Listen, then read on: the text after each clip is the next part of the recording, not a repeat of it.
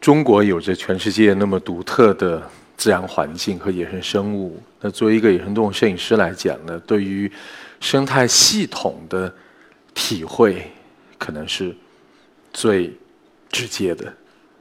我们中国有着世界上最丰富的生物多样性，我们有热带雨林，我们也有热带雨林里面的独特的野生动物。这是中国最濒危的灵长类动物——海南长臂猿，只剩下二十多只了。在中国的西南，也有着如此壮丽的高山峡谷，也有很多的机会被佛光所笼罩啊。所以，我想这是野生动物摄影师的福利，野外工作者的福利。这个也叫羚牛，中国的国家一级保护动物。我们也有着被称作世界屋脊的辽阔的青藏高原。那青藏高原最具代表性的动物，大家一定知道吧？这是什么动物？如果不是当年野牦牛队在可可西里浴血奋战，我想藏羚羊这个名字也不会像今天这样深入人心。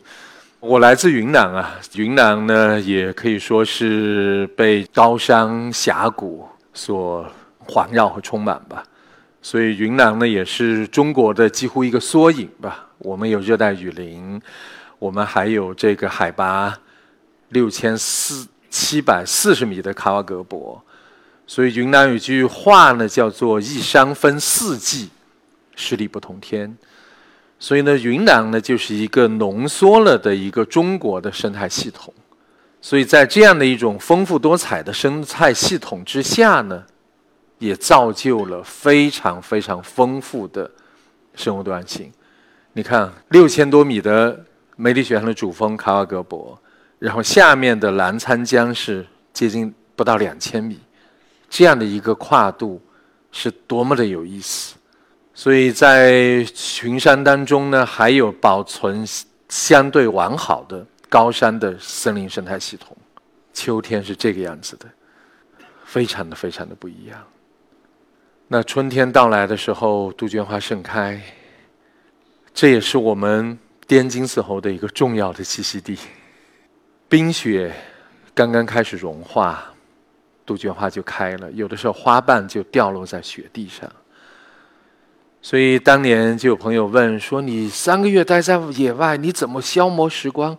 我说：“什么消磨？”我说：“忙死了。天不亮起来，扛着这个沉重的摄影机到一个选好的机位，就等待今天的日出和云海能不能配合的很好。配合的不好，我还舍不得开机，没有那么多磁带啊。”不像我们现在动不动就是六十四 G、一百二十八 G、两百五十六 G 的卡或者内存。我拍了三年的猴子，我只有不到三十盘的磁带，现在说起来都，大家都觉着匪夷所思。胶卷也只有六七个过期的反转片，所以我把磁带是当做电影胶片一样的用。所以，这样的一种高原的生态系统，确实是孕育了非常非常让人惊叹的生物多样性。有这个绿绒蒿、鸢尾，这个鸢尾呢，我想在多年以前呢，已经被人工培育，遍布世界的花园了。所以有一句话嘛，说如果没有中国西南横断山区的物种，全世界的花园真的会黯淡无光的，所以我想这也是中国在生物多样性方面一个非常非常重要的地位。包括还有报春，在海拔五千米的地方还有一种雪莲。那当然还有我的猴子，滇金丝猴，它们生活在海拔最高的地方，它们吃松萝。他们与世无争，与人无争，所以呢，就我们这个地方的自然的生态系统和我们人的这样的一个系统，可以说是那么多年相依相存。所以我们在群山深处有如此美丽的这样的一个藏族的村庄。那其实这样美丽的地方，在中国曾经是很多的，无论是在那么遥远的白马雪山，还是在我们江浙乃至上海周边。你地域不一样，民族不一样，物产不一样，气候不一样，它的村落也不一样，房子也不一样，所以我想，这就是一种可以说是一个我们人类遵循自然法则而演化或者说造就出来的一种生活方式。这么宁静的、美丽的山村，我们村子里面的乡亲们。更低一点的中殿建筑形式又有所改变。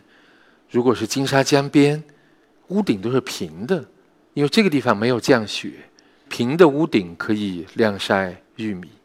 这就是一种千百年年来所形成的一种非常非常美好的一种和自然相处的方式。我们在混凝土的丛林里面，我们离自然真的是越来越远。我们这个所谓城市的这样的一个系统，我觉着几乎都是反自然，甚至反人类的。我们把自然和我们远远的隔离，然后还要用上恐怖或者该死的空调。我们一天到晚都不知道温度的变化，这是多么的没有人性。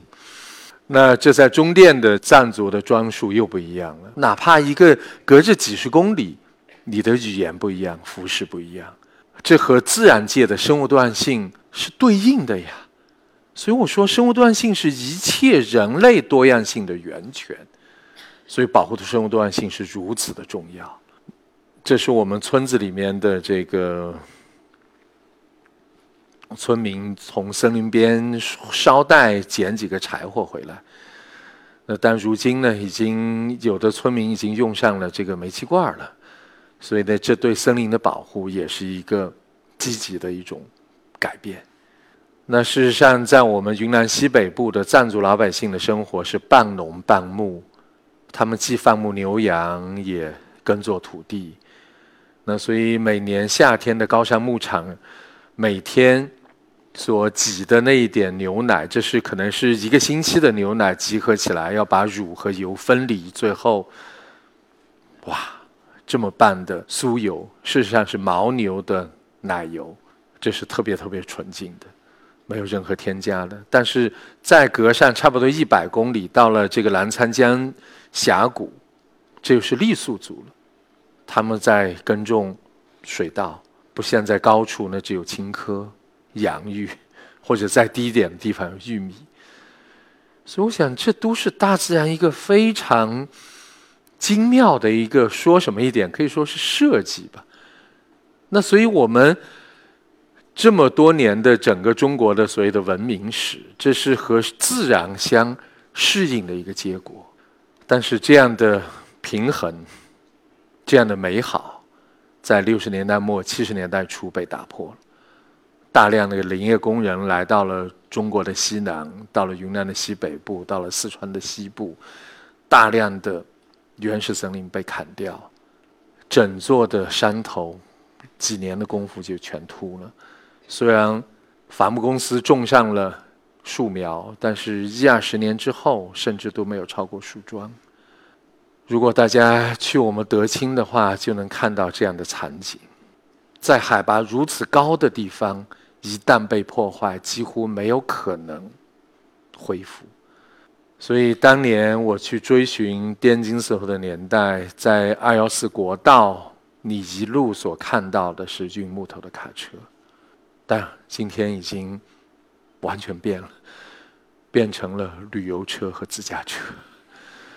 所以从这个意义上来讲呢，这应该是一个进步，也是一个好的消息。这只猴子有一点奇怪啊，在一堆马上要变成柴火的木头上面。其实这一堆木头可能是他童年玩耍的大树，所以这就旅游所带来的另外一种改变。在丽江的老君山，这只猴子来到了一个度假村里面，竟然能从度假村老板的口袋里面去掏花生。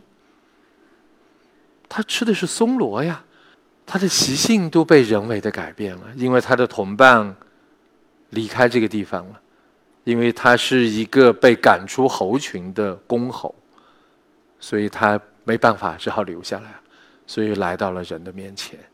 所以当年我离开之后，还有记者去报道说，这是人和自然多么和谐呀！因为猴子在人的旁边拍了照片，所以这就是人和自然和和谐的图解式的理解。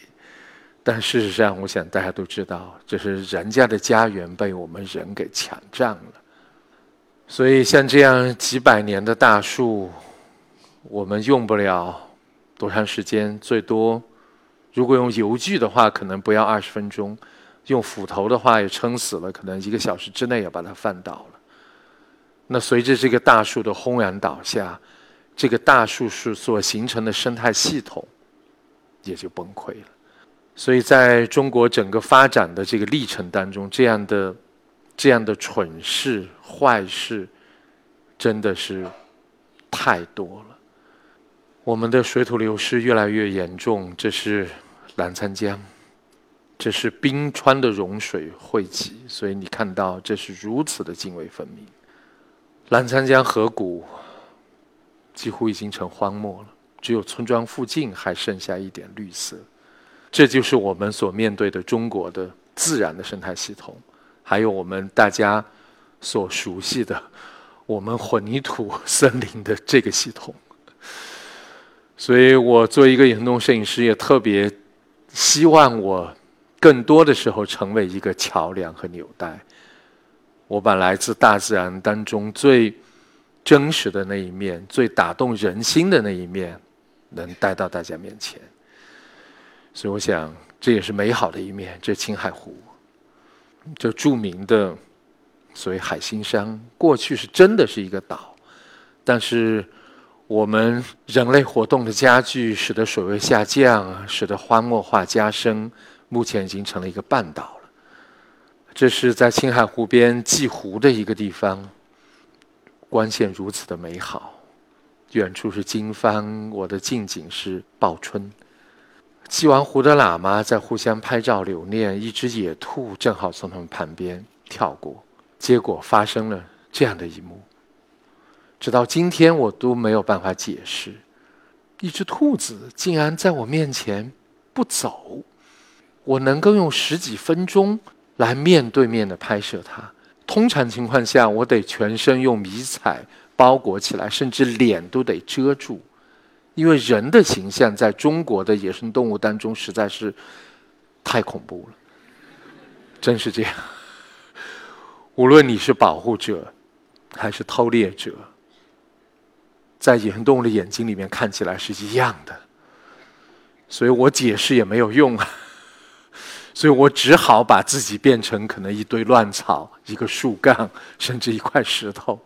但这一次，我没有做任何的隐蔽，这只兔子竟然就在我面前不走，所以我可以拍很多张照片，甚至还和它拍了合影。所以我到今天都没有办法解释。这是为什么啊？所以我想，那自我安慰一下吧。我想，这也许是大自然给我的一个惊喜。所以三十多年当中呢，这样的惊喜呢，事实上是不断的在发生。所以我刚才也讲，这是野生动物摄影师的一个福利。所以我也特别感谢那么多年在我镜头里面出现过的野生动物，也感谢。很多时候和我朝夕相伴的原住民、保护区的兄弟，还有研究者，也要感谢主办方和今天到现场的朋友们。我想，你只有认识，你才可能关心；你有了关心之后，才可能有行动。所以，这也是我来到这个地方的意义。谢谢。